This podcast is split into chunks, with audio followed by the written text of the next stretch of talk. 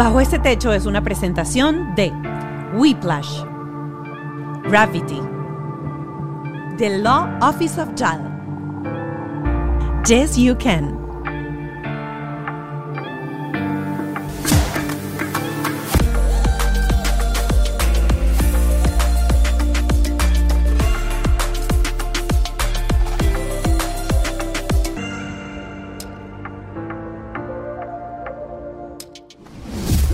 Y querida debajo de este techo, feliz de tenerlos nuevamente en un episodio especial, un episodio en donde vamos a conectar con nuestras heridas, en donde vamos a hablar claro y raspado acerca del trauma. Porque uno utiliza esa palabra demasiado a la ligera. Que si esto te traumatizó, que si estás traumatizado, que si tú me traumatizas, que si no me digas esto que me traumatizo. Y nosotros como padres, una de las primeras cosas que tenemos que hacer es evaluarnos nosotros para saber con qué crecimos, qué arrastramos, qué detonan estas emociones que nos desbordan para luego nosotros poder acompañar a nuestros hijos en este proceso de educarlos y que sean personas más sanas emocionalmente. Y eso al final les va a dar una sociedad mucho más relajada, mucho más empática, que al final es lo que queremos, que nuestros hijos tengan un mundo mejor. Y para eso me va a acompañar hoy una mujer que admiro muchísimo, de paso acaba de, lanzar su libro, dentro de poco el libro también va a estar en español, es Edith Shiro, psicóloga clínica licenciada con práctica privada en Miami, Florida, donde se especializa precisamente en trauma.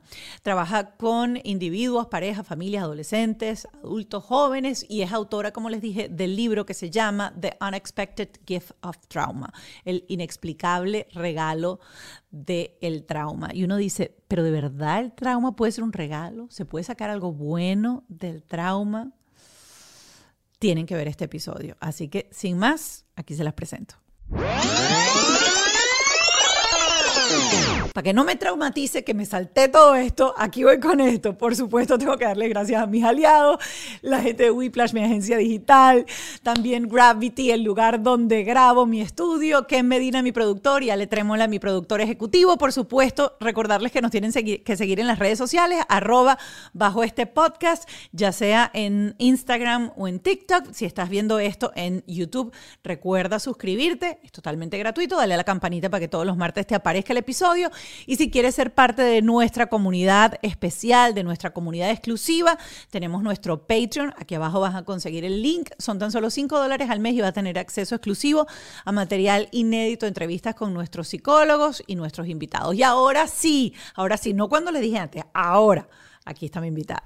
Aquí estoy ya. Después de esa presentación, aquí la tiene Edith Shiro conmigo hoy para hundirnos, para tirarnos un, un chapuzón en, en, el trauma. Tan bella. Qué rico tenerte aquí, qué sabroso sí. finalmente. Mira que lo teníamos pendiente estas conversaciones. Y conversar este, sobre eso. Y quiero arrancar por esto. Hace unas uh -huh. semanas, uh -huh. eh, en otro de los programas especiales con otra terapeuta, que estábamos hablando de la ansiedad, uh -huh. hablaban mucho de que la ansiedad a veces venía y era como que la manifestación de algo traumático que nos ha pasado en, el, claro. en, en, uh -huh. en, nuestra vida. Pues. Uh -huh. Y como esto tiene que ver mucho con esta, esta intención que tenemos los padres de criar de la mejor manera uh -huh. y de no causarle traumas a nuestros hijos. Sí. Yo voy a empezar con esta mezcla de cosas y después vamos sí, a ir sí, a empezar organizando. Dale, donde dale, dicen, lánzate. ay, no, es que a nosotros nos cayeron a chancletazos, a palos, uh -huh. y yo no quiero traumar a mi hijo, pero entonces después también es que no, yo le digo bruto, estúpido, gafo, no ves delante de todo el mundo, y eso también genera un trauma. Para arrancar en este mundo del trauma, que de paso les recomiendo el libro que lo tengo aquí, se llama The Unexpected Gift of Trauma, eh, el regalo inesperado del trauma.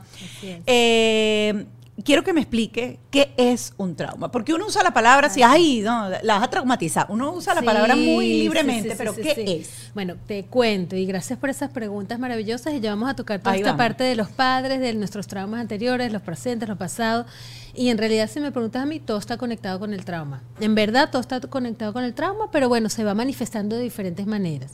Entonces, ¿qué es un trauma? Hoy en día lo entendemos como un trauma psicológico, que no es necesariamente físico nada más, porque viene del mundo de la medicina, de los traumatismos del cuerpo, ¿verdad? Pero se volvió poco a poco en un, concepto psicológico donde tu manera de entender el mundo, tu manera de entenderte a ti mismo y a los demás se rompe y entonces no tienes las herramientas necesarias para enfrentar la situación o el momento que te está pasando.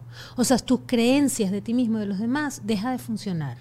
Es como, por ejemplo, si tú dices, ok, yo soy un niño que voy a la escuela y de repente yo digo, bueno, la escuela es maravillosa, todo el mundo me quiere, yo soy bueno, todos son buenos, pero me empiezan a hacer bullying, me empiezan a, molestar, me empiezan a fastidiar, los profesores no me quieren, los amigos no me invitan. Esa creencia que tengo de que el mundo es bueno deja de funcionar. Y digo, ajá, ¿y cómo funciona en esta vida?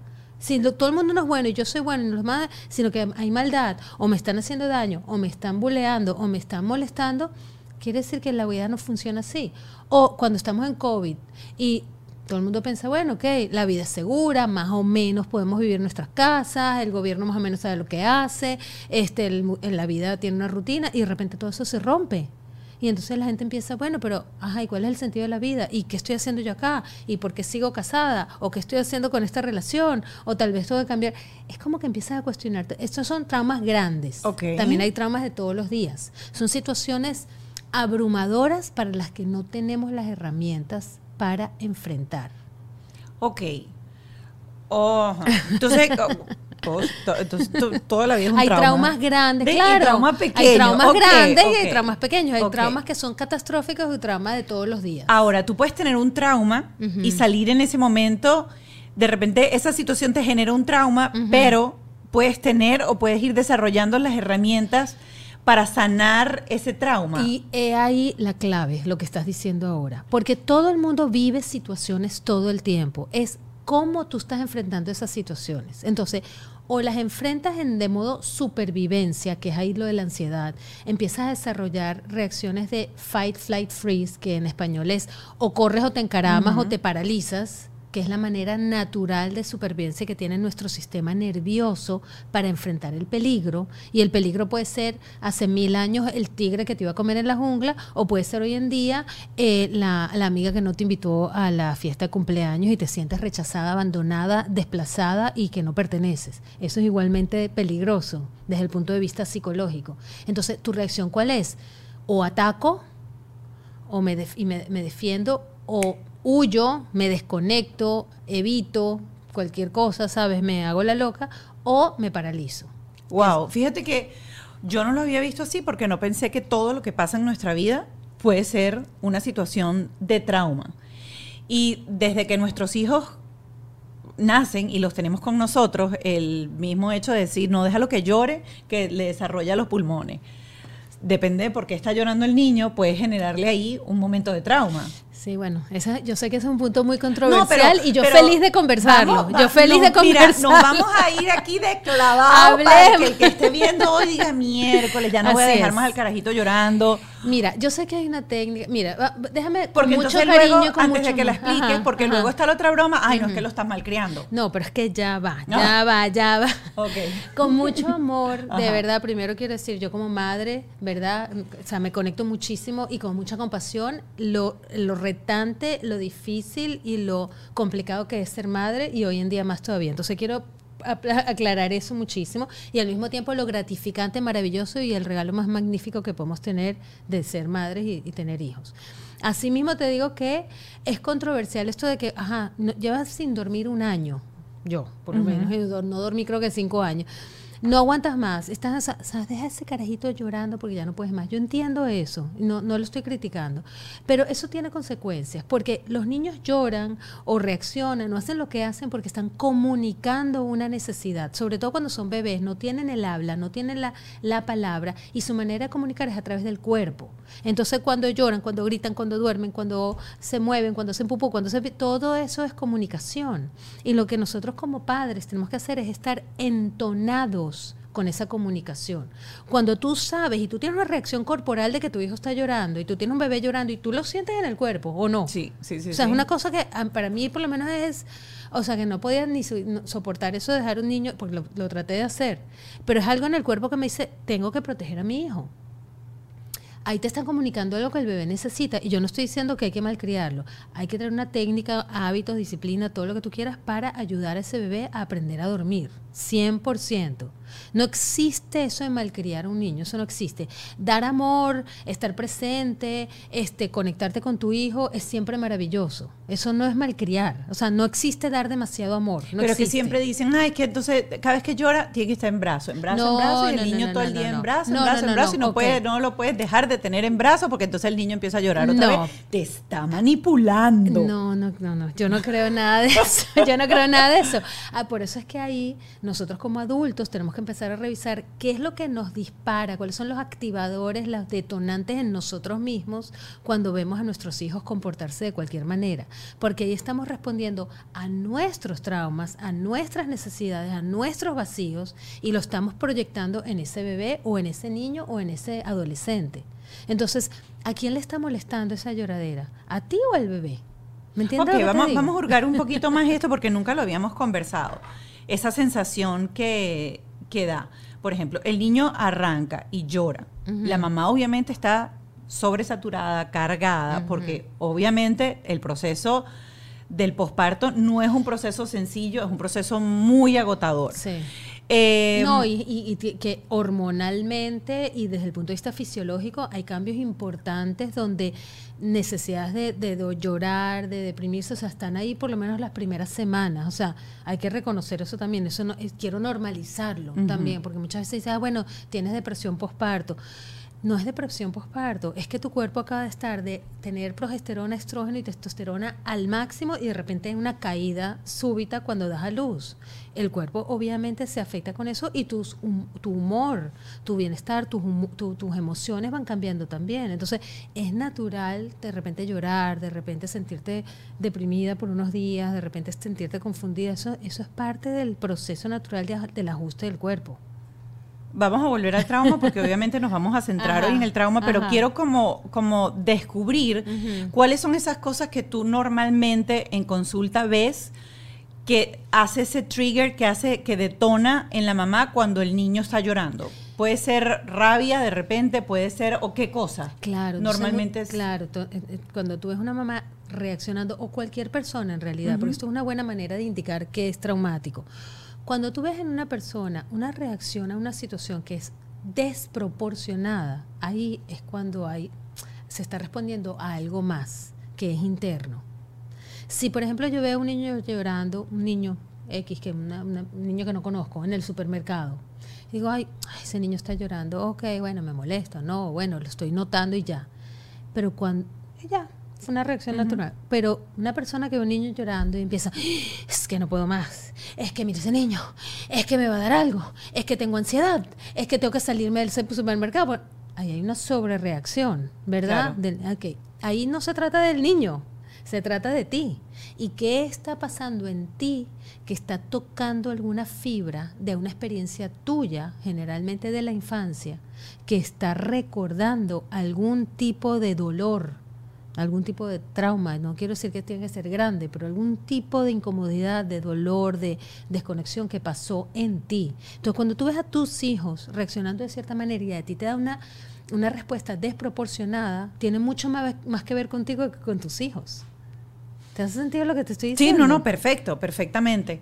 Eh, pero quería como explicarle un poco más, porque los que no hemos transitado la vida con la terapia al lado, ese tipo de cosas a veces las desconocemos y necesitamos a veces el ejemplo para decir, yo me reconozco en esa situación. Totalmente, y muchas veces quiero, o sea, quiero aclarar también que es todo inconsciente, ¿verdad? O sea, no sé si, o sea, es como que yo, yo recuerdo haber tenido reacciones y yo digo, pero ¿y dónde me salió esto? Y cuando hago la pausa y empiezo a examinar y empiezo a ver para atrás y digo, ah, con razón, porque como a mí me pasó esto y esto y esto, y yo me sentí así, así, así, y mi tema de rechazo, de abandono, de dolor, de mi mamá, de mi papá, de lo que sea, por eso que yo estoy ahorita con mis hijos reaccionando de esta manera. Pero esas conexioncitas hay que hacerlas de manera consciente, porque nosotros no las tenemos conscientes. Generalmente las tenemos aquí atrás ¿sabes? Como puntos ciegos. y lo bonito, lo bonito de todo esto es que todo esto es reparable. Toda esta madeja se puede agarrar el hilo, se puede soltar y lo puedes volver a coser. Estés viendo este programa y eh, necesites de repente echar atrás el tiempo y sanar ciertas heridas de tu hijo para que tu hijo no tenga trauma o necesitas tú revisar qué detona en ti ciertas cosas para tú sanar el trauma y poder acompañar a tu hijo para que sea un niño menos traumado posible. No, y a mí me encanta, o sea, cuando, cuando Ale me dijo, mira, vamos a, a traer, vamos a hablar de este tema, a mí me parece fabuloso porque todo el mundo que, o sea, cuando, cuando ponemos hoy en día en tela de juicio esta nueva o esta revolución que hay en la manera de criar a los hijos, en donde es una manera quizás un poco más consciente de lo emocional y más respetuosa de lo emocional, todo el mundo dice que estamos creando una generación de gente fatal. Y yo soy la de la percepción de que nosotros fuimos criados tan bruscamente y, tan ciegos emocionalmente, con un desarrollo de inteligencia emocional tan baja, que hoy en día tenemos una sociedad que es caótica, no es empática, es terrible. Mira, no puedo estar más de acuerdo contigo. Y me encanta que lo pongas así, es más, te lo voy a expandir más. No solamente son traumas individuales, tal vez de nuestros padres y nuestros abuelos que tuvieron que pasar por guerras, por dificultades, por depresiones colectivas y por supervivencia, que no tenían esa de repente inteligencia emocional que nosotros tenemos el lujo, porque es un lujo. ¿Verdad? Poder tener, hablar de estas cosas y ocuparse de lo emocional y ocuparse de lo psicológico, porque no estamos en supervivencia a ver qué comemos, qué vivimos, para dónde vamos. Pero también es un trauma colectivo y muchas veces estos traumas colectivos sociales y culturales que pasan por desapercibido porque nunca son reconocidos, generan como unas conductas normalizadas. Entonces, tú dices, ah, bueno, la chancleta, Claro que tú y yo lo hemos oído mil veces. No, a mí me dieron chancletazos, a mí la abuela me dio y, mira que yo salí muy bien. Que yo soy normal. Exacto. Ese normal, es verdad, o sea, ese normal es esa normalización de respuestas traumáticas. Y está tan normalizado que ni siquiera nos damos cuenta que es una respuesta traumática. ¿Tú me entiendes lo que te estoy diciendo? Y, es como el sapo que está en el, en el agüita y va, poquito, a poco y no te diste cuenta. Y te herviste. Ahora que, tocas el tema de, la chancleta, nosotros somos de la, de la época del correazo, de la chancleta, del pellizco. Totalmente. De, de, muchas cosas. De la jaladera de oreja. De, encerrarte en el cuarto por dos días. vamos, y eso lo vamos a dividir en, diferentes etapas como para ir entendiendo. La agresión física y ese chancletazo, que no quiere decir que tú vayas a malograr al niño y lo tengas morado todo el día pero sí esa corrección que existía a punta de chancleta. Yo recuerdo que a mí a veces hasta la comida, mi mamá ponía la paleta de, madera sobre la mesa. Wow. Aquí se come todo. Y uno sale la paleta y uno que ya calladito va por, por el filo. ¿Cómo puede eso repercutir en un trauma y cómo lo podemos ver o cómo lo podemos reconocer muchos años después en nuestras conductas, como para que la gente que dice, no, a mí me dieron golpe, y dígame a mi hermano que le daban correa, se lo metían al agua fría. Por eso. Eh, ¿Cómo repercute eso? ¿Cómo repercute eso? Mi mamá me va a matar, Dios mío, mi mamá me va a matar. No, por eso empecé, por eso empecé diciendo honro y respeto y con mucho amor eso es ser madre. Pero y es, que eso lo hicieron ellos con las herramientas que tenían y con, o sea, lo hicieron con amor, es verdad. El tema aquí no es criticar, de verdad. No, no, no. Es, concientizar y sabes entender y hacer esas conexiones, así que sí. Entonces, ¿cómo uno puede darse cuenta de que eso sí generó un trauma? ¿Cómo son esos pequeños bis que empiezan a salir que tú dices, mm"? Claro. Cuando tú eres pequeño y el mensaje que te dan de los adultos es la manera de comportarse es a través de la sumisión y la agresión, ¿verdad? Porque la consecuencia de no hacer caso es agresiva o es violenta, ¿verdad? O, comes o te caigo a golpes, o vienes para acá o te caigo, o no puedes hablar, los niños son invisibles, callados, aquí no tienes opinión, se hace lo que yo digo porque sí, el porque sí, ¿verdad? Todo eso son, son mensajes de disciplina que lo que hacen es mandar, mandar ese entendimiento de que Em, la violencia y la agresión es la manera de, de set limits, de poner boundaries, de poner límites en la vida. Entonces no está la alternativa de hacerlo a través de, la, de la palabra, a través de la comunicación, a través del entendimiento. Entonces el mensaje es o me someto o me revelo. ¿Cuáles son las alternativas a la violencia?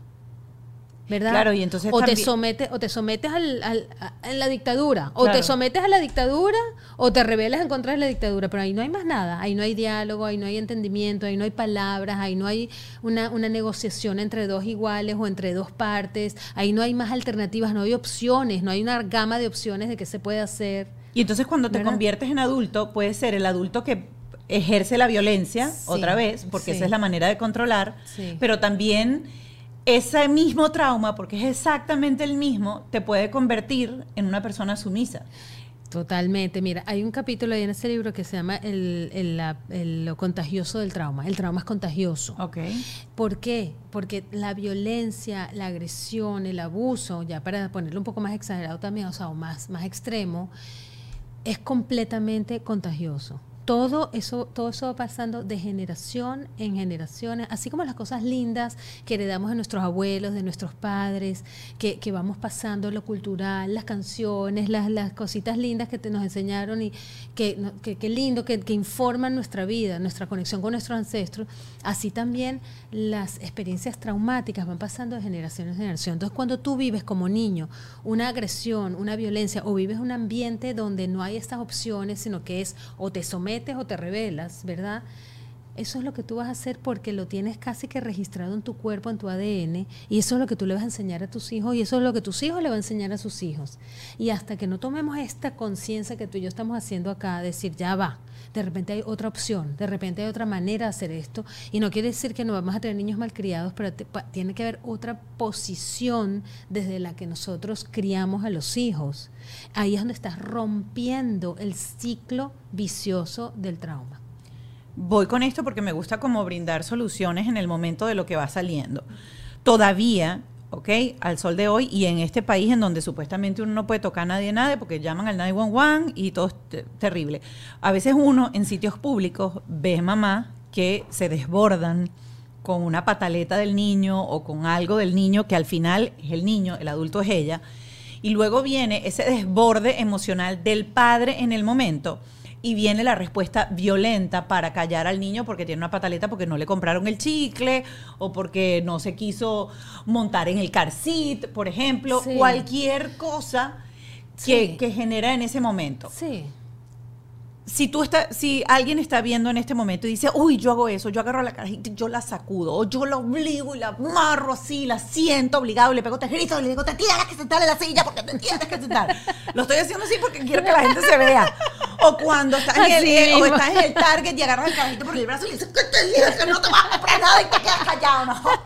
Cuando llegue al carro ya tú vas a ver. No, yo no me. Para nada, yo no sé de qué estás hablando. Nunca eso jamás pasa, Eso pasa porque, yo, porque, yo, lo he visto. Totalmente. Eh, yo y, todavía pasa. Y pasa lo hemos como hecho calladito. todos, lo hemos hecho todos. Y pasa como, como calladito. Este, Entonces si yo estoy viendo eso, yo digo, wow, yo tengo tres años, cinco años, seis años, porque ya uno de doce ya tú no le puedes hacer eso. Lo, lo, agredes de otra manera públicamente, pero no le puedes hacer eso. Si estás en esos niños en donde hay ese jamaqueo y esa fuerza física, y yo digo, ups, yo me he visto en ese momento. ¿Qué puedo hacer yo para corregir esos años en donde yo a mi hijo le he infundido que el control lo tengo yo a través de la violencia? Perfecto, mira si pasó una vez, pasó dos veces, pasó otra vez, no es el fin del mundo. Ahora, si este es tu comportamiento no, natural y normal de todos los días con tus hijos, aquí hay un problema. Y tú quieres parar esto, estas reacciones realmente sobre ah, desproporcionadas de lo que está pasando, donde tú eres la que estás teniendo tanta ansiedad, tanta angustia, tanto dolor, que tú eres la que estás desbordada, más que el niño, es un momento donde tú puedes hacer esta pausa, si estás oyendo esta conversación, y decir, ¿sabes qué? Voy a hacer algo diferente. En el momento que te empieza a subir esa adrenalina y esa ansiedad. La Laura Bozo, como le digo yo, que te invade. que te invade y que ya no puedes más. En ese momento tú te tienes que desconectar de la situación y hacer una pausa.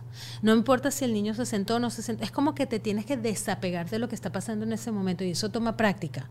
Eso no es algo que pasa de la noche a la mañana. Es decir, voy a contar hasta 10 voy a respirar, o sea, es que me voy a ir para el otro cuarto, o sea, es que estoy manejando, voy a parar el carro en la esquina, voy a respirar, voy a poner musiquita.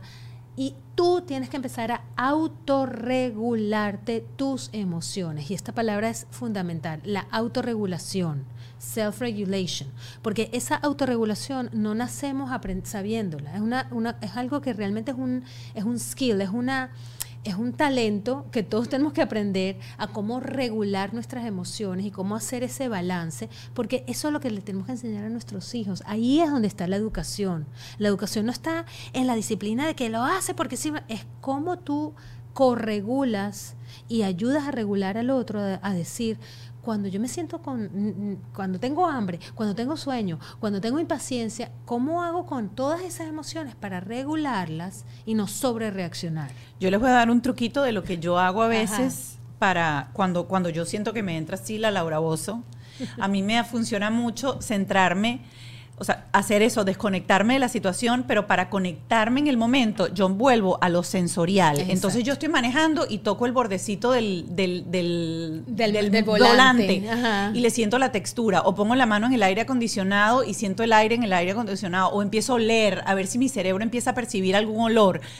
Me quito, si no estoy, me quito hasta los zapatos a veces y pongo los pies en, en, en, en el en la broma. Cuando estoy montando a Clio en el car seat, me ha pasado que la monto y empieza ella con ese tantrum porque no quiere montarse en el car seat, yo soy el car seat. O sea, yo intento decir, no la escucho, no la escucho, no la escucho, porque es lo que estoy haciendo en ese momento y solamente me centro en mi mano rozando la textura del car seat. Y les voy a decir que aunque parece un ejercicio tonto y estúpido, te reconecta otra vez contigo y te saca de esa, de, de esa espiral de emoción que si no lo paras, te, vuelve loca. Me o sea, te te felicito, la verdad, te felicito que haces eso, pero te voy a decir algo más todavía. Es en los momentos de no crisis cuando este tipo de cosas hay que practicarlas. Entonces, no es cuando estás en pleno, donde el niño está teniendo el temper tantrum, que a ti se te va a ocurrir hacer eso. Buenísimo que tú tienes esas herramientas, pero para los que las están desarrollando, hay que practicarlo cuando estás tranquilo, no cuando estás en el momento de crisis. Entonces, tener una práctica en tu vida donde tú sales a caminar y pones los pies en la grama, o te vas y te haces una meditacioncita de cinco minutos, o sabes cómo respirar por tu cuenta. O sea, ese oh, qué interesante que esto que estás diciendo, porque yo, wow, yo aprendí a hacer eso estudiando actuación en el método de ah, Strasberg, en donde ellos hacen algo que se llama sense memory. Y ellos empiezan a trabajar con la taza de café y a sentir la taza de café y el aroma de la taza de café y cuando yo recuerdo que un terapeuta me dijo, tienes que en ese momento recurrir a tus sentidos, yo hago ese ejercicio. Eso que tú wow. sí, eso, ese sense memory en psicología se llama mindfulness. Entonces, cuando tú tomas la taza de café y entonces tú la agarras y tú la hueles y tú la, sientes, y empiezas y luego te tomas y entonces empiezas a saborear, todo eso es concentrar todos tus sentidos, enfocarlos en el aquí y el ahora. Cuando tú estás en el aquí y el ahora, no hay manera de que tú sobre reacciones porque las sobrereacciones, las desregulaciones vienen de experiencias del pasado. Voy a parar aquí un momento. Ustedes entienden por qué la terapia es tan importante. Esta vaina a uno no se le enseña en geometría en el colegio, ni se lo enseñan en álgebra, ni te la van a enseñar en ningún lado. Esto solamente se aprende si tú vas y haces terapia con un coach ¿verdad? Un profesional. Y él te va guiando, exactamente, con, exacto. Lo que pasa es que yo a veces hablo y, lo digo porque la gente dice terapeuta, eso es para loco. No, no, no, no, no. Esa persona es como que si tú fueses un CEO y tú quieres ser bueno en tu, en tu broma y hay alguien que te hace un coaching desde afuera, es exactamente lo mismo, pero es un coaching emocional. La gente no usa coaches y entrenadores personales, entonces para el cuerpo. Ajá, entonces ¿por qué no se va a usar para las emociones y para la cabeza? Y esos son los terapeutas. eso es. eso es todo. Ajá. Entonces, ya explicaste qué hacer cuando nosotros nos desbalanceamos y tenemos estas reacciones exageradas ante una situación. Pero este niño que ya está acostumbrado a reaccionar a través de un momento traumático de violencia, ya sea verbal, física, etcétera, porque es pánico. Al final, si yo recuerdo momentos y me voy hacia atrás, a veces cuando yo hacía algo malo, yo lo que tenía era una profunda sensación de miedo por varias cosas. Por defraudar, eh, disappoint a, mis padres. O porque sencillamente el castigo iba a ser súper grave porque, porque la puse. Entonces, ¿qué hacer o cómo atajar para recuperar esa, esa confianza del niño en que puedes contarme las cosas, puedo, soy tu puerto seguro porque ya, ya yo descubrí que tengo, yo me voy a controlar, Pero ¿cómo yo hago para ir sanando ese trauma que cree que, o que tengo en él? Whiplash está regalando logos en TikTok. Todos esos planes, todos esos proyectos, esas ideas de negocio que tienes para el 2023 pueden tener una imagen genial y profesional y lo mejor de todo, gratiñán. Fácil, solamente tienes que ingresar al perfil de Whiplash, comenta en cualquiera de sus videos el nombre de tu empresa, negocio, proyecto o podcast y ellos convierten escucha esto, esa solicitud en un branding completo para ti. Lo van a subir el video y luego te envían pues todos los jugueticos para que lo uses. ¿Ustedes se imaginan que Elon Musk hubiese utilizado a Whiplash para hacer el nuevo logo? Píllenselo. Suben tres logos nuevos a la semana, así que pendiente, si yo fuera tú, no dejaría de la oportunidad de comentar en todos, porque el próximo video puede ser para ti. Renta un espacio audiovisual ideal. No des más vueltas. Por eso yo grabo aquí en Gravity. Tú me vas a preguntar, ¿quiénes son? ¿Qué, qué es eso? Es un one-stop studio. ¿Qué es eso? ¿Con qué se come eso?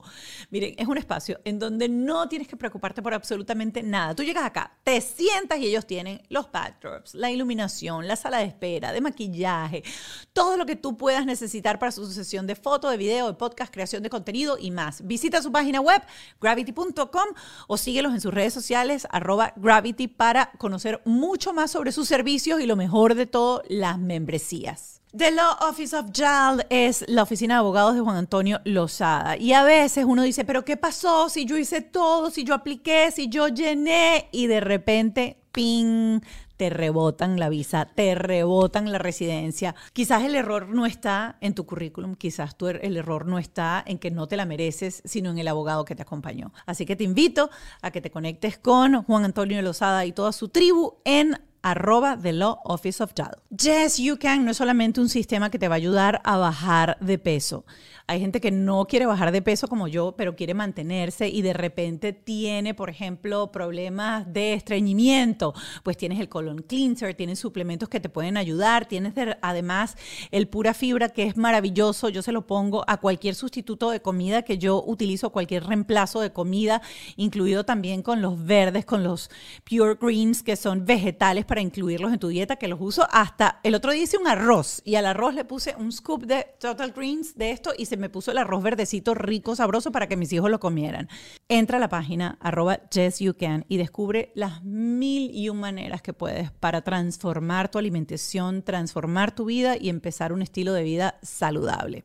En el episodio de hoy conversamos mucho acerca del trauma y cómo tener esas herramientas para superar cualquier trauma, ya sea más grande, más pequeño. Y al final esas herramientas siempre son la terapia. Por eso yo te doy la opción de entrar en este abanico de especialistas que te ofrece opción yo a unos precios increíbles y lo mejor de todo es que es en tu idioma, desde la comodidad de tu dispositivo y no importa en qué país estás. Tú emigraste y estás en Emiratos Árabes, tú no vas a ir a hacer una cita con un psicólogo en árabe porque que ni tú lo vas a entender ni él te va a entender. Tú necesitas a alguien que hable tu idioma. Tienes los links aquí abajo, haz una cita, habla de manera gratuita con un asesor para que puedas coordinar qué es lo que necesitas en opción yo. Sanando ese trauma que cree que, o que tengo en él. Sí, no, no, y me encanta el nivel de conciencia y entendimiento que tienes de, de ti misma, eso es maravilloso, realmente poder tener una conversación así porque no todo el mundo sabes, tiene esa, esas asociaciones, esas conexiones tan presentes. Entonces, fíjate, es verdad que cuando tienes esa experiencia de defraudar o del miedo, es una anticipación al dolor, ¿verdad? Al dolor de, de, de desilusionar a tus padres o al dolor de el castigo que te va a venir que es doloroso o que da miedo o la ansiedad. Todo eso crea muchísima ansiedad. Cuando tú empiezas a hacer esas conexiones en ti misma y las empiezas a reconocer y tú ves que tú repetiste eso en tu hijo, y tú quieres parar eso, lo primero que hay que hacer es empezar a establecer una conversación. Porque conversar con tus hijos, no importa qué edad empieces, lo importante es empezar y decir este tipo de cosas, o empezar a poner, tener un lenguaje de las emociones, tener una palabras que identifiquen cómo nos sentimos, cómo pensamos y qué hacemos, porque eso tampoco nos lo enseñan. Entonces, empezar a identificar dentro de ti misma y sentarte con tu hijo y decirle, ¿sabes qué? Yo he reflexionado un poco sobre lo que hemos venido viviendo hasta ahora y una de las cosas que me he dado cuenta que quiero cambiar entre nosotros es la manera como nos comunicamos y yo reconozco, porque esta, esta sí es una palabra clave, reconocer, validar qué es lo que ha pasado en el otro. Y esto lo sirve no solo para tus hijos, sino para tu pareja también. Tú quieres comenzar cualquier tipo de conversación, quieres comenzar cualquier tipo de cambio, y lo digo también en mi libro como hasta tu proceso de sanación, paso número uno es validar, reconocer y ponerle palabras a eso que está pasando. Cuando tú le dices a tu hijo, yo reconozco y yo valido esto que ha pasado entre nosotros, o que tú has tenido miedo, o que tal vez te sientes asustado con mis reacciones, o que ha sido difícil cuando yo me pongo de mal humor, ya, ya, ya ahí tienes la mitad de la batalla ganada. Porque ya estás validando la experiencia del otro. Con tu pareja también. Claro. Cuando tú a tu pareja le dices, mi amor, yo entiendo que esto y esto y esto te hizo sentir mal y yo reconozco que esta, esta manera mía de responder te hizo a ti, sabes, reaccionar de esta manera o te hizo recordarte cosas que no te gustaban o te sentiste ofendido o irrespetado. Te lo entiendo, te a lo mejor no estoy de acuerdo, pero te lo reconozco y te lo valido. Wow. Tú sabes que ahora que hablas de, de esto, porque cuando uno entra en ese proceso de entender lo importante que es la validación, y no solamente con tus hijos, sino como acabas de decir, de repente con tu pareja, con tu jefe, con el que sea, yo descubrí algo bien interesante y es que lo más complicado de la validación es que como uno está en ese momento en tus zapatos y en tu peo, por decirlo en cristiano, ponerse en los zapatos del otro para validar lo del otro no es algo que sale orgánico dentro de tu corazón. Y a mí me ha tocado mil veces validar conscientemente porque debo validar, pero no es algo que estoy sintiendo. No es que yo realmente sienta, es verdad que lo que yo te hice te está causando dolor. Por dentro digo, el coño, la madre, el dolor lo tengo yo. Pero tengo la conciencia de entender que para llegar a ese messy middle, a llegar a, esa, ese, ese lugar de entendimiento, en donde quizás nunca vamos a llegar a una conclusión pareja o vamos a estar pensando lo mismo, pero vamos a estar como en paz, tiene que haber ese proceso de validación. Y a veces no lo sientes, pero lo buscas. Y ahí te voy a hacer un parentecito aquí, una medio propagandita, pero me parece importantísimo. Eso que estás hablando es empatía. Eso que estás hablando es empatía, no solamente contigo, sino con el otro. Es tener, poderte conectar no solo con tus emociones, sino con las emociones del otro, aunque tú no las sientas, aunque tú no estés de acuerdo. Esa empatía se va desarrollando y estamos en una generación donde los chicos, desde sobre todo los pequeñitos de ahorita, creo que no sé, de la, un poco de la edad de la de tus hijos que los míos, están viviendo tanto dentro del mundo virtual y tanto dentro de estas pantallas que esa capacidad de desarrollar la empatía se está perdiendo. Y eso, por eso digo que es un paréntesis y eso será para nuestra próxima mm. conversación.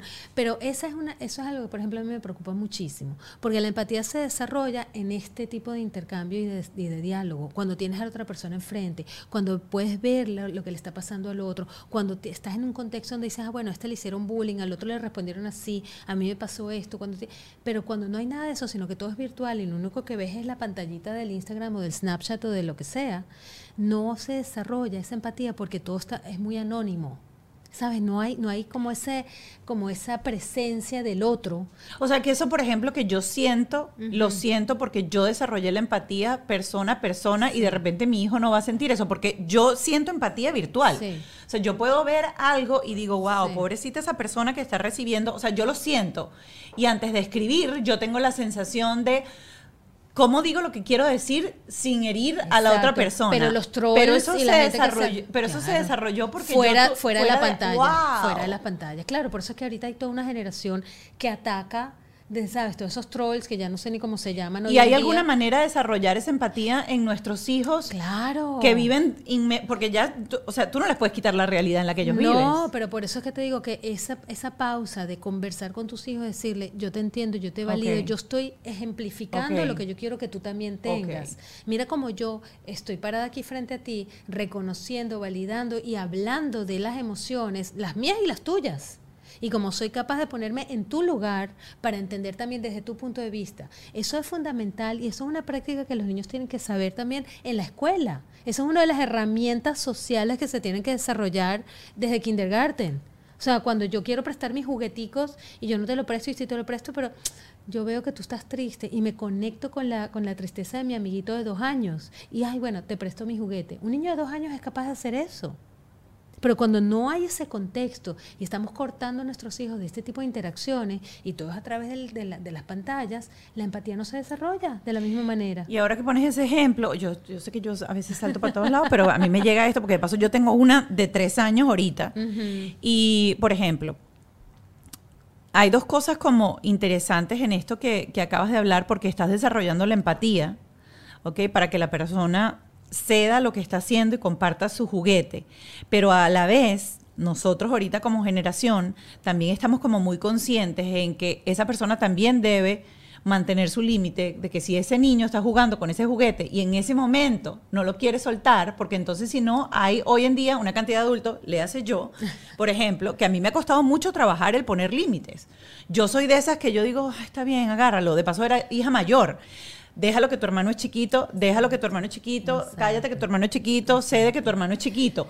Entonces, ¿cómo lograr esa media en donde tus hijos tengan la empatía suficiente para decir, wow, estás triste, te quiero, está bien, juega conmigo otra cosa, pero, epa, este juguete es mío y yo me lo merezco también, déjame jugar con él. Importantísimo. Eso que estás hablando es la cuarta reacción del trauma. Porque te, te, acuerdas que te conté que es o te peleas, o huyes, o te paralizas. Hay una cuarta que se llama fun, que en español es como complacencia que estás todo el día, bueno, sí, eh, déjame hacer esto para que no te molestes. O sea, cuando éramos niños que nuestros Claro, y evitas el conflicto a Evitar el conflicto mm. a toda costa. Te la tengo. Terapiada, pero te la tengo. Exacto. Entonces, con tal de evitar el conflicto, con tal de evitar ese dolor, esa incomodidad, ese trauma, es como que sí, sí, sí, sí, claro. Ahí es donde viene ese aprendizaje de la regulación de las emociones y de poner límites importantísimos. Y ahí es donde viene la educación importante, consciente de nuestros hijos, de saber que un niño de dos años puede aprender a decir, esto es mío y también comparto esto. Yo no me voy a maltratar a mí mismo para poder complacer al otro, pero también tengo compasión y empatía de poder compartir algo que a mí me sobra. Pónmelo en ejemplo para que para poderlo entender. Tengo la niñita, ajá, tengo la niñita con el con la loncherita con la comidita en el colegio, ¿verdad? Y ve que hay un niñito que le dieron la comida que no es que no le gusta si una niñita me dice, bueno, toma toda mi, perdón, toda mi comida y yo me quedé todo el recreo así sin comer, digo, esta es una niña que está sobre reaccionando y está siendo sobrecomplaciente para evitar el, el dolor del otro, ¿verdad? Y evitar el conflicto. Pero si la niñita dice, mira, yo tengo un sándwichito, te voy a dar la mitad para ti y la mitad para mí. Y vamos a compartir y así estás tú contento y yo contento también. Maravilloso. Ya ahí lo tienes, pero tiene, y te voy a poner este ejemplo, me pasó ayer. Nosotros... Eh, tenemos la regla de que el celular no se usa en el carro para ver video, el celular solamente se usa para colocar música. Y mi hija está muy entrenada en turnos, es decir, es tu turno, es mi turno, es el turno de ella, y ella dirige los turnos de todo el mundo. Y las canciones van por turno. Ayer ella pone una canción y la pataleta que se armó porque mi hijo quiso cantar un pedazo de la canción y ella le dijo, no, no es, tu, es mi turno. Ese proceso de, de negociar porque llegó un momento en que ella estaba demasiado pegada a que es mi turno. Y vamos a estar claros, yo le decía, mi amor, pero las canciones también las podemos cantar todos. Claro. ¿Cómo haces tú? Porque ese es el momento en donde ella está aprendiendo. Claro. ¿Cómo, ¿Qué herramientas debe usar uno como padre para no ser autoritario y decirle, ¿sabes qué? O apagar la música. Te voy a decir lo que hice yo y, y regáñame si lo hice mal. Yo llegué a un momento en que dije, bueno, como aquí no hemos llegado a ninguna solución, yo apagué la música. Y dije, cuando lleguemos a una, ponemos la música. No hay música ni para ti, ni para mí, ni para nadie. No, no, no, perfecto, no tiene nada de malo. Ahora, ¿tú validaste las emociones de la niña? Sí. ¿Qué le dijiste? Le dije, yo entiendo que estés muy molesta y que normalmente juguemos a los turnos y que tú sientas que esa canción es solamente para ti y para tu turno, pero a veces la música también es para disfrutar entre todos. Y sé que da mucha rabia, sé que estás muy, muy, muy, muy ofuscada porque se pone mal, mal. Y con el otro que estaba atrás, que pobrecito, le digo, mi amor, yo entiendo que es súper complicado. De paso, él es un, niño eh, eh, nas, o sea, altamente sensible. entonces, claro, él cualquier cosa se pone a llorar, se pone sensible y todo es deja, está bien, entonces él suelta. Y yo tengo que estar con él por el otro lado. para que se mantenga. Para que se mantenga y decirle, no tienes que soltar, tú también puedes cantar y aquella cosa en el carro fueron 20 minutos. Bueno, pero sabes que eso yo sé que es fastidiosísimo. Y a veces no se resuelve una nada. paciencia de infinita. Empiezo yo a tocar el volante. sense, la tacita de café. El volante, el volante. métodos tras. Pero son momentos de aprendizaje importantísimos que aunque tú no lo creas, 20 años después le van a, le van a ayudar muchísimo. Entonces, tú la validas a ella y le dices, yo entiendo que en este momento a ti te está molestando que tu hermanito cante. Y yo entiendo tú que en este momento que tú estás queriendo que... O sea, está bien, no tienes que dar discursos de, de tres horas a cada uno. Es validar la emoción en ese momento. ¿Qué solución propones para que, para que Dale, dale esa, o sea, como que un poquito de autoridad de, independencia. Lo que ¿Qué solución propone? El varón propuso la solución porque obviamente ella de dos no proponía, estaba pegada en no, no, no, no, Y él dijo, pero déjame cantar solamente el pedacito que dice tal, tal, tal, tal, tal, tal y la otra no. Exacto. Entonces, dos, dos posibilidades. O apagaste y no hay música para nadie, me parece perfecto. No es que, no es que fue. No lo traumé, pues. No lo traumaste a nadie, no. Ahí estás poniendo. Hasta que ustedes no lo solucionen, no hay música. Pues, o sea, negocien entre ustedes para buscar una solución. Eso también ayuda a que la relación entre ellos tenga que ser, pongámonos de acuerdo para poder disfrutar los dos. O la otra posibilidad es dejar que ella pueda vivir ese momento difícil porque ella está ajustando sus bordes. Ok. Que no está fácil porque ella ahorita está como más rígida diciendo mi turno, tu turno, mi turno, y tiene un poco de rigidez con eso. Cuando tú le mueves eso, tiene que aprender a reajustar y a tolerar un poco la frustración. Y ahí es donde viene un tema muy difícil para los padres que es cómo yo me aguanto aquí para no reaccionar cuando mi hijo está teniendo un momento de frustración porque no es fácil, ¿verdad? Porque llora o se frustra o se pone...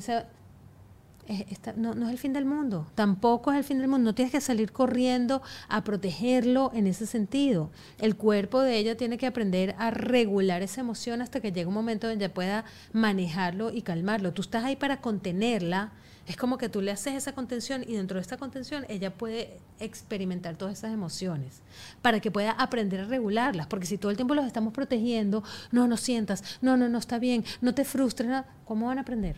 Ahora que estás diciendo eso y quiero que lo expliques tú.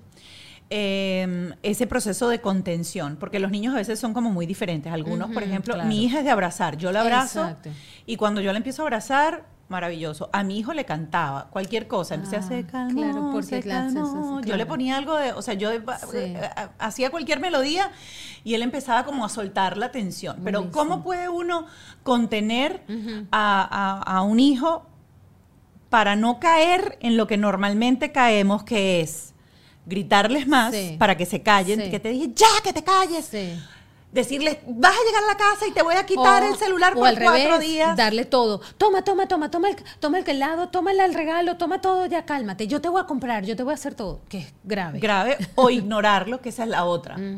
Déjalo que llore. Sí. Como si no existe. Sí, depende. Depende cómo lo ignoras. Porque si tú estás en un lugar de contención, o sea, si tú estás en la casa y tú dices, ok, vamos a sentarnos aquí, llora lo que quieras, yo estoy aquí contigo hasta que te calmes y cuando te calmes vamos a conversar. Esa es una manera, pero realmente estar ahí. Pero estás presente, no es esa cosa de que, ay, no, ¿sabes qué? Te quedaste en este cuarto y hasta que no pares de llorar, no me llames.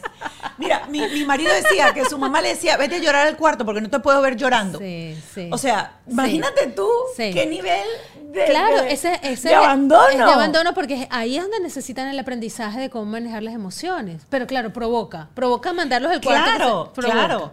Pero bueno, es sentarse con ellos y decir, aquí estoy contigo, a ver, ¿cómo vas a, cómo, en tu cabeza es, cómo vas a empezar a regular esta emoción? Yo estoy aquí contigo, poniendo los bordes para que no te lances ni para un lado ni para el otro, pero que tú puedas aprender a manejar esto muchas veces realmente el abrazo, aunque parezca, parezca contraproducente, es maravilloso. Es una manera de contención física y el niño se va calmando. Pero sé que no todos son físicos. No, no, no. porque ¿qué, otra manera, ¿qué otras maneras hay, por ejemplo, para que la gente diga, no, pero es que claro, yo abrazo a mi hija y se vuelve peor y tira más patadas? Sí, es, ¿Qué otras maneras de explorar para ir entendiendo? En un espacio que sea más o menos cerrado y estar ahí con ellos, estar calmado, que no haya ningún otro estímulo.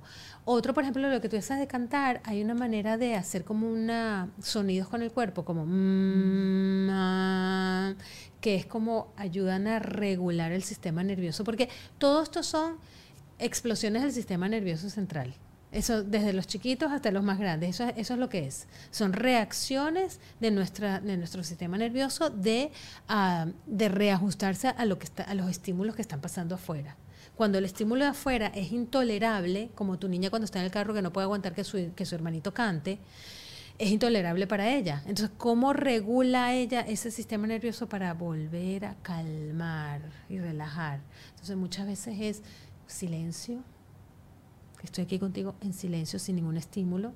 Muchas veces es mm, muchas veces es una canción, muchas veces es el abrazo, muchas veces es vamos a tomar agua, vamos a salir afuera, ven, vamos a caminar, vamos a caminar afuera del parque vamos a, ver otras cosas, vamos a usar los sentidos, como tú lo haces contigo, hacerlo con ella. Vamos a ver, ah, mira el sol, la, la brisa, el patico que caminó, el arbolito que se movió, empezar a traer a la persona al aquí y al ahora. Por eso es que el cuerpo es tan importante para esto. ¿Qué señales puedo ver yo en mis hijos para entender que hay algo que los ha traumado?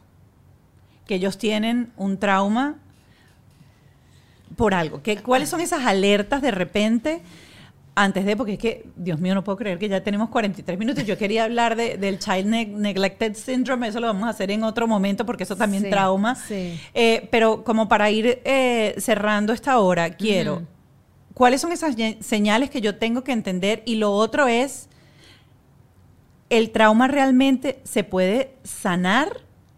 ¿Y cómo sabemos cuándo estamos sanos de trauma. Maravilloso. Entonces, mira, todos todo el tiempo tenemos algún tipo de experiencias traumáticas, como dije al principio, o sea, pueden ser cosas pequeñas como microagresiones en las que vivimos todos los cuando por ejemplo somos inmigrantes en un mm. país y vivimos pequeñas experiencias de rechazo, de no aceptación, de no, de no poder entrar en el sistema de la manera que queremos o no sentirnos que pertenecemos. Esos son, esos son traumas, pero son traumas como pequeños o traumas más crónicos que se van evolucionando todos tenemos traumas todo el tiempo, es cómo los manejamos. Ah, ojo, cuando el manejo del trauma no es bueno, ahí es cuando se va convirtiendo en un estrés postraumático, en un diagnóstico clínico. Ahí es cuando vas viendo síntomas importantes. O sea, un niño que ha vivido un trauma, por ejemplo, de bullying, un trauma de abuso sexual, un trauma de de neglect, de rechazo de, de familia, de padres, de, de, en la escuela, el niño lo ves muy retraído, lo ves aislado, lo ves que se le desregula el sueño, la comida, lo ves que cosas que hacía antes de hábitos, por ejemplo, de invitar amiguitos a la casa, no sé qué, deja de hacer eso, lo ves como que está más retraído emocionalmente, que ya no te cuenta las cosas de la misma manera, que no se emociona tal vez con cosas con las que se emocionaba antes, que hay que evita ciertas situaciones que tú dices, oye, qué raro que no le guste esto, qué raro que no quiere ir a casa de los abuelos, o qué raro que no quiere ir a jugar este tipo de cosas, o que no quiere ver a esta persona. O sea, son como señales como muy específicas y que no tienen como mucho sentido, por eso te digo, o muy desproporcionadas o muy desconectadas, o, por ejemplo, hasta en el cuerpo, niños que se hacen pipí, que se hacen popó, que tienen, falta de control de esfínteres, que les empieza a salir, por ejemplo, rashes o como irritaciones en el cuerpo que no tienen mucha explicación, porque el cuerpo realmente es una, una medición maravillosa de lo que está pasando emocionalmente. O sea, hay que prestar atención un poco a todas estas cosas y sobre todo cuando hay cambios drásticos y bruscos del comportamiento, que tú dices, oye, pero él era así, de repente así, ¿qué está pasando? Por eso es que estar entonado y conectado con nuestros hijos es tan importante, porque tú quieres estar pendiente de estos cambios. Ahora, ¿el trauma tiene solución? Bueno, no es que tiene solución, sino que, como digo en mi libro, es el regalo inesperado, es la oportunidad maravillosa para crecer. Es a través de este tipo de de, situaciones, de dificultades, de retos que realmente crecemos como seres humanos, desde lo más chiquito hasta lo más grande. Sobre todo cuando tenemos este tipo de conciencia y cuando despertamos y tenemos este, este tipo de, de conexión con nosotros mismos, que decimos, wow, esto es difícil, esto me duele, pero qué oportunidad para reajustarme, salir adelante, conocerme a mí mismo, reorganizar mis prioridades, tener como conexiones más, eh, con más sentido, más significativas y poder evolucionar? Mira, eh, esto cayó así como anillo al dedo porque justo el día de ayer, hoy estamos grabando este episodio, y el día de ayer era eh, el día de mi due date de, mi embarazo que perdí en, en, enero. Y ayer, mm. dentro de mi proceso terapéutico, en mi ritual de, de, día de parto que me tocaba eh, ayer, escribí algo eh, como para cerrar ese ciclo, cerrar esos nueve meses, cerrar todo. Y muchas de las, de las personas que escribían, que agradezco enormemente la cantidad de mensajes que llegó, decían que eh, y, lo enfocaban siempre estos mensajes de una parte religiosa, que es que eh, Dios hace las cosas por algo. Y, yo creo que cuando uno hurga mucho en la vida, yo no siento que las cosas malas a ti te pasan por algo, o Dios sabe por qué lo hizo. Este, porque cuando a mí me dicen eso, yo digo, si yo me hubiese quedado con el primer negativo o con el primer no, yo nunca hubiese tenido a mi hija. Eh, yo siempre tomo eso que me pasó, qué tengo que hacer o qué tengo que modificar para conseguir lo que quiero. Entonces, eso que pasa, pasa para que tú te llenes de conocimiento para hacer algo diferente. Bellísimo. Creo que es mucho y y justamente para mí esto ha sido un trauma, o sea, todo este año ha sido muy traumático, ha afectado mi vida en todos los sentidos, ha afectado mi vida como madre, ha afectado mi vida como pareja, ha afectado todo. Mm. Y ayer leyendo esos mensajes en donde la gente te decía, cuando tú te, cuando tú te cierras a decir te pasa porque te pasó por algo y no quieres ver un poco más allá de que eso que te pasó lo puedes transformar en algo. Eh, cierra un poco todo eso que has dicho hoy de ese regalo, ay, me voy a poner a llorar, de ese regalo inesperado del trauma. Entonces es agarrar, como yo siempre digo, agarrar las riendas. Las cosas pasan en la vida, punto. Hay gente que le pasan más cosas buenas, hay gente que le pasan más cosas malas. Sencillamente son situaciones que pasan. ¿Qué haces en tu vida o qué decisión tomas tú con las cosas que te pasan? Yo siempre digo que está en las manos de cada uno de nosotros. Sí, ay, mi vida. Ah. Gracias por compartir eso, de verdad que gracias por compartirlo. Y tú eres un ejemplo maravilloso de crecimiento postraumático, exactamente. O sea, por eso mismo, esa, eso trae tanta sabiduría. Y yo sé que es difícil decirlo, es difícil cuando estás en el medio de ese trauma decir, pero porque esto puede ser algo bueno. Pero justamente no es el por qué pasó, sino el para qué pasó, cómo tú estás agarrando esto, esta herida y la estás transformando en medicina, cómo estás transformando el dolor en propósito de vida, cómo estás haciendo para ese breakdown, ese, ese rompimiento, para que sea una luz para tu vida. Y eso a veces en el momento del trauma, en el momento que lo estás viviendo, no se ve. Pero cuando haces ese camino te das cuenta que realmente, wow, hay tanta sabiduría y hay tanto crecimiento y hay tanto entendimiento más allá, que no te quedas con el dolor solamente dices, ajá, ¿y qué hago con esto? Y eso es una, una, decisión de cada uno de nosotros.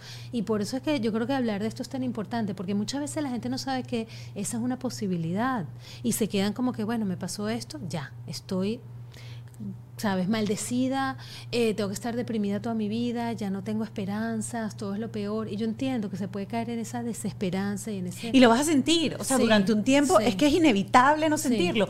Y puedes incluso tomar acción aunque estés sintiendo eso. Y creo que ahí es donde viene ese regalo inesperado, que son las herramientas que en medio del dolor, que no te lo vas a saltar y no lo vas a dejar de sentir, te da la posibilidad de seguir avanzando y creando el futuro que, tú quieres. Y esa es la diferencia entre generaciones anteriores, que lo que hacían era saltarse el dolor, evitar el dolor a toda costa, sabes, a través de adicciones, tomar, comer, hacer, o sea, lo que sea con tal de evitar y lo que estamos haciendo nosotros, que es, aquí estoy sentada enfrentando mi dolor, porque de esto que estoy enfrentando no lo estoy evitando, lo estoy viviendo completo y presente, como lo estás haciendo tú, de aquí es donde viene, wow, esa, esa, esa sabiduría tan grande, esa transformación, eso que da sentido a mi vida de una manera completamente diferente, eso que te va luego guiando a tomar mejores decisiones de vida porque entonces tienes otro entendimiento, o sea, la manera como tú hablas ahora de lo que está pasando, lo que es, de cómo se manejan las emociones es completamente distinta de antes de que tú viviste esto. Pero no lo haces solo, no, lo haces solo, y, yo creo que la gente tiene que empezar a entender que solo tú no logras ponerte ese espejo, solo tú no logras hacerte las preguntas que te tienes que hacer para, para tocar el dolor más profundo y después de tocar ese dolor profundo, rehacer y retejer. Y, ya para, para concluir, porque este programa es sobre todo para padres, la única manera de que tú seas un padre más efectivo y que tú seas un padre más consciente y crees una generación mejor para tus hijos, es que tú te recablees es que tú sanes tus traumas, es que tú te vayas a esa olla que tiene arroz pegado aquí atrás y empieces a rasparla y crear un plato nuevo con eso. Tal cual, qué bello. Sí. sí, sí, totalmente de acuerdo. Eso es lo que sea la crianza consciente y no solamente la crianza, no solamente para ser mejores padres, sino para mejor seres humanos, porque queremos, queremos crear sociedades mucho más sanas. No queremos estar en culturas que se retraumatizan y se retraumatizan, porque esto es una cuestión no solamente individual, sino colectiva. Eh, en el libro, paso número, el paso número uno es esta, en este reconocimiento. Paso número dos es busca ayuda. Esto no se hace solo. Realmente, Sí. Y me encanta el libro, yo no me acuerdo cómo se llama este arte japonés. Kintsugi. Kintsugi, sí, sí, sí, que es que los jarrones cuando se rompen y se van reparando tienen más valor. Así es. Así que si tu vida está rota, si tú sientes que has roto la vida de tu hijo, eh, se puede reparar. Es la gran oportunidad para agregarle oro y que se crezca más y que por ahí entre toda la luz. Edith Chiro, gracias por haberme eh, acompañado. Nosotros nos vamos, vamos a migrar de aquí a Patreon. Tengo una, comunidad maravillosa en Patreon. Mandaron todas sus preguntas acerca del trauma y vamos a estar contestando preguntas específicas de, de nuestra audiencia. Recuerden que si quieren unirse a esa comunidad de Patreon son solo 5 dólares al mes y tienen acceso pues a material inédito, a nuestras entrevistas siempre con profesionales y, nada más que un abrazo y todo. Mm. Muy agradecida por esta conversa. Igualmente, gracias. Espero que se hayan ido menos traumados. se les quiere, hasta la próxima. Bajo este techo fue una presentación de Whiplash, Gravity, The Law Office of Jal, Yes You Can.